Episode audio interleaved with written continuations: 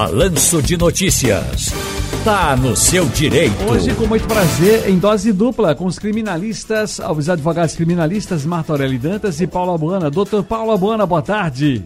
Ciro, um prazer sempre falar com você.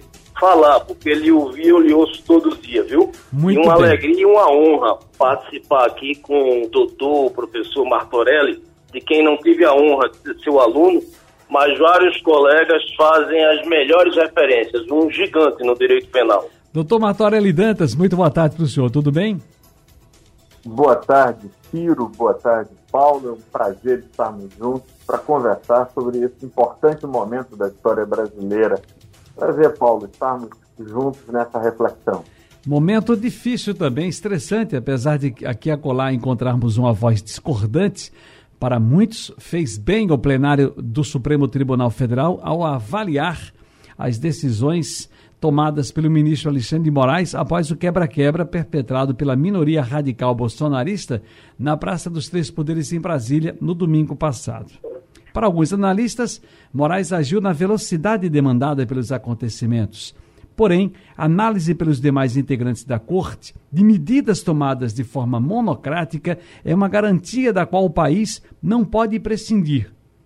Já com relação ao afastamento do governador do Distrito Federal, Ibanez Rocha, a gravidade da ação não poderia de forma alguma ficar sob julgamento de apenas um dos ministros. Por isso, Moraes liberou o caso para avaliação do plenário, que formou maioria pela manutenção do afastamento. Ontem, vimos que os ministros do STF também mantiveram os pedidos de prisão preventiva de Anderson Torres, ex-secretário de Segurança do Distrito Federal e ex-ministro da Justiça do governo Bolsonaro, e de Fábio Augusto Vieira, ex-comandante da Polícia Militar lá do Distrito Federal.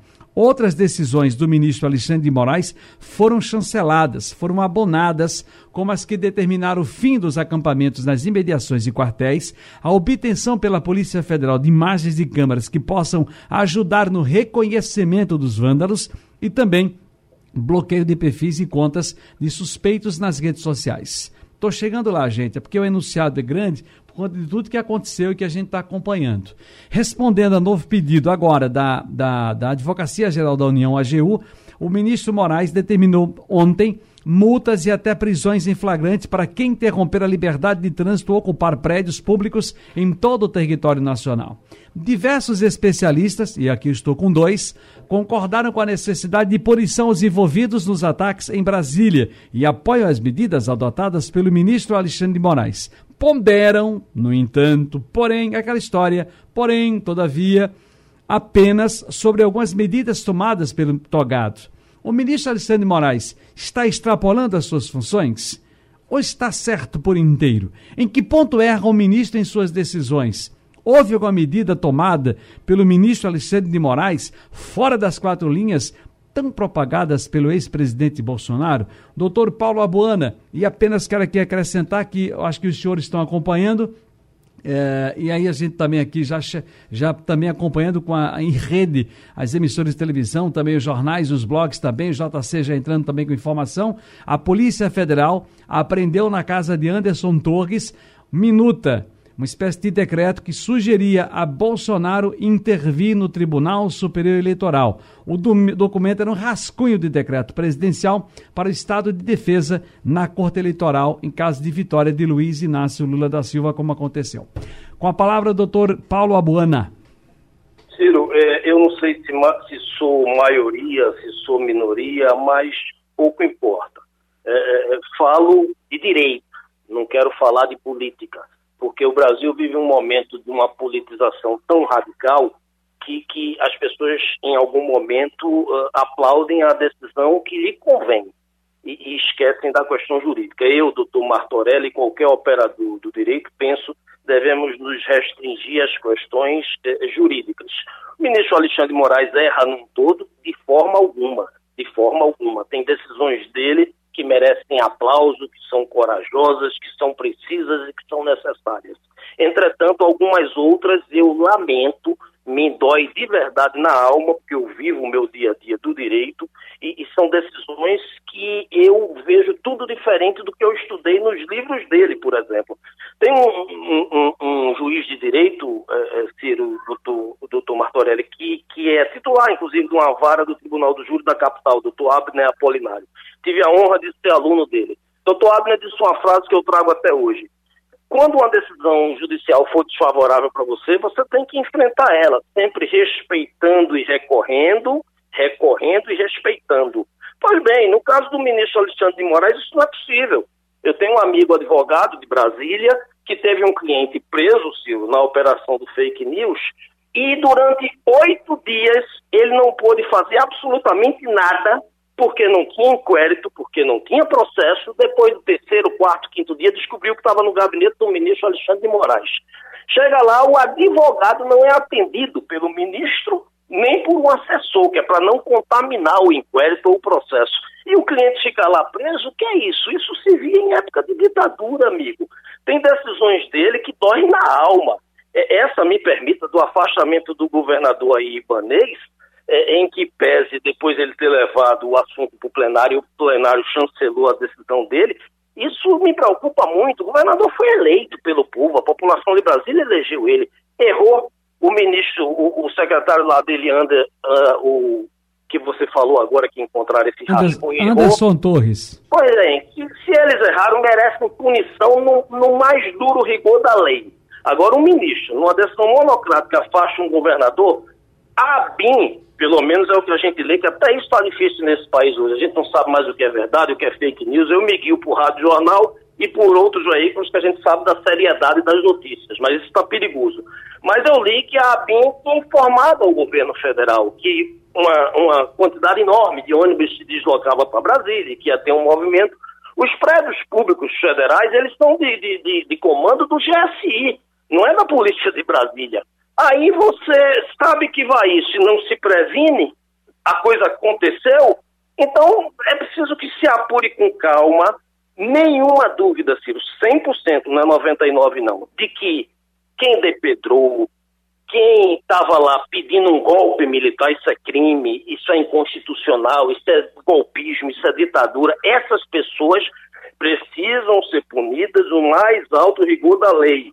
Entretanto, tem no direito penal um princípio básico, que é a individualização das penas e das condutas. Você pega mil e poucas pessoas, senhoras, crianças, adultos, idosos, joga lá num depósito aquilo mais parecido, de verdade, um campo de concentração, depois autoriza eh, a audiência de custódia em lote. É, é, tudo muito complicado. Eu tomaria muito tempo, deixa eu passar a palavra para o doutor Martorelli e fico à sua disposição para a gente debater é, pormenorizado as coisas. Mas acho que o ministro Alexandre de Moraes ele tem mais tocado fogo no país. Eu estou com Aldo Rebelo, que falou agora, estou com o ex-ministro Marco Aurélio, do que tentado pacificar o país. Ele pode ser duro, ele deve ser duro, ele deve usar o rigor da lei, mas sempre dentro da legalidade. Esse é o detalhe. A gente, quando aplica a lei, a gente atinge muitas pessoas e aí cada um tem uma, uma posição, cada um lendo a lei, interpretando também, doutor Matorelli. Agora com o senhor. É, eu quero agradecer as colocações feitas pelo Paulo, e agradecer por sua reflexão ponderada.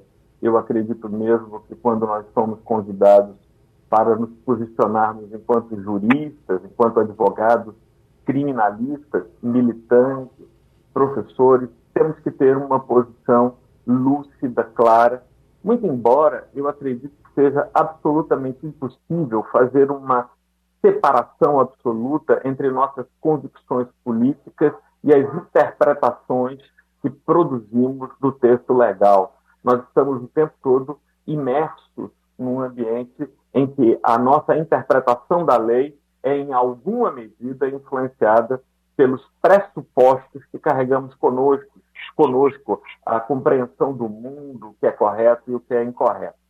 Eu creio que Paulo tem razão, quem, é, quem milita na advocacia criminal lida com absurdos jurídicos perpetrados por juízes que não dão acesso a casos, às informações, restringindo as prerrogativas dos advogados. Mas eu creio que no encontro de hoje nós devemos nos focar a partir da análise do comportamento perpetrado pelo ministro Alexandre de Moraes à luz dos acontecimentos do dia 8.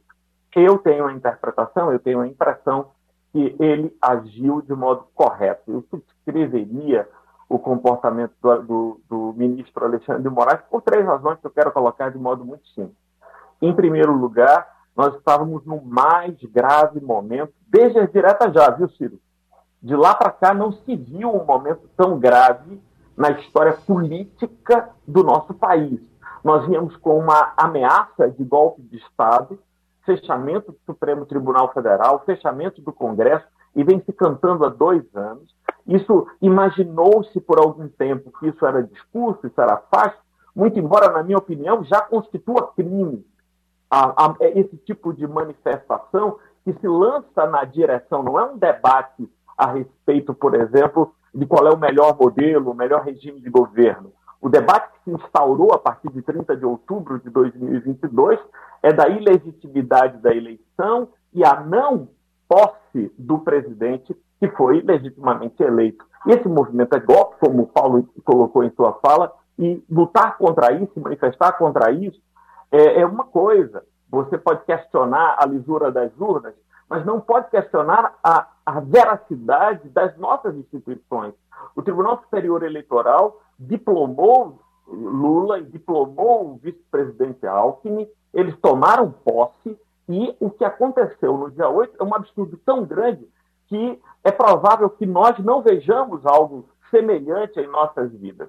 Então, nós temos uma situação gravíssima que exigiu uma tutela de urgência, tutela que não foi praticada nem pela segurança do Distrito Federal, nem pelo Exército, nem pela, pela, é, pelo, pelo governo. Então, o ministro Alexandre de Moraes se viu premido naquela condição de presidente do Tribunal Superior Eleitoral, no contexto dessas ações, e também de relator acerca do, do, desses fatos, de se posicionar. A decisão monocrática é, como Paulo sabe, uma decisão de uma tutela de urgência, que se, se, é, se manifesta e se fundamenta é, na, na, aparência de que está acontecendo um crime e no perigo da liberdade. Imagine, Ciro, se essas pessoas continuassem ocupando por uma noite inteira o, os três palácios, que absurdo seria. Então foi necessário que houvesse uma medida dura. Essa medida, eu acredito, é no limite da lei, que está dentro da lei. É claro que nenhum poder judiciário, nenhuma estrutura judiciária desse país está pronto para autuar em flagrante, para fazer audiência de custódia de centenas e centenas de pessoas. Dentro dessas conjunturas diversas da normalidade, eu creio que portou-se bem o ministro Alexandre de Moraes, e aqui eu estou disposto a discutir a, o cometimento do crime, a observância da audiência de custódia e a manutenção de pessoas que podem ser efetivamente presas em flagrante delito. Pelo, a gente pelo... discutir um pouco mais disso mais à frente.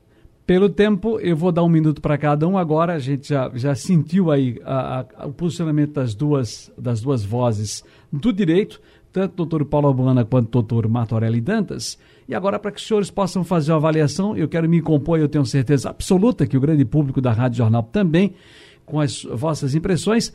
Polícia Federal apreendendo na casa de Anderson Torres, ex-ministro de Bolsonaro, e até domingo, porque foi exonerado pelo ainda govern então governador eh, Ibanez Rocha. O Anderson Torres era o, o, secretário de segurança lá da cidade, eh, lá do Distrito Federal. Portanto, a Polícia Federal prendeu na casa dele uma minuta, que é uma, um documento, um rascunho de um decreto presidencial, é, apreendeu lá na residência do ex-ministro da Justiça essa minuta de decreto que sugeria ao ex-presidente Jair Bolsonaro uma espécie de intervenção no Tribunal Superior Eleitoral TSE, o que poderia abrir caminho para interferir no resultado da eleição presidencial. Doutor Paulo?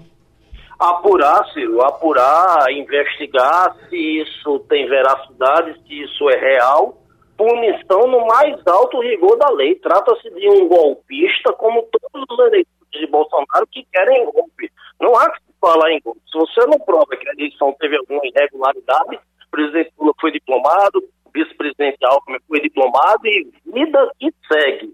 Eu não entro nessa politização, quero apenas me restringir a questão do ministro Alexandre Moraes.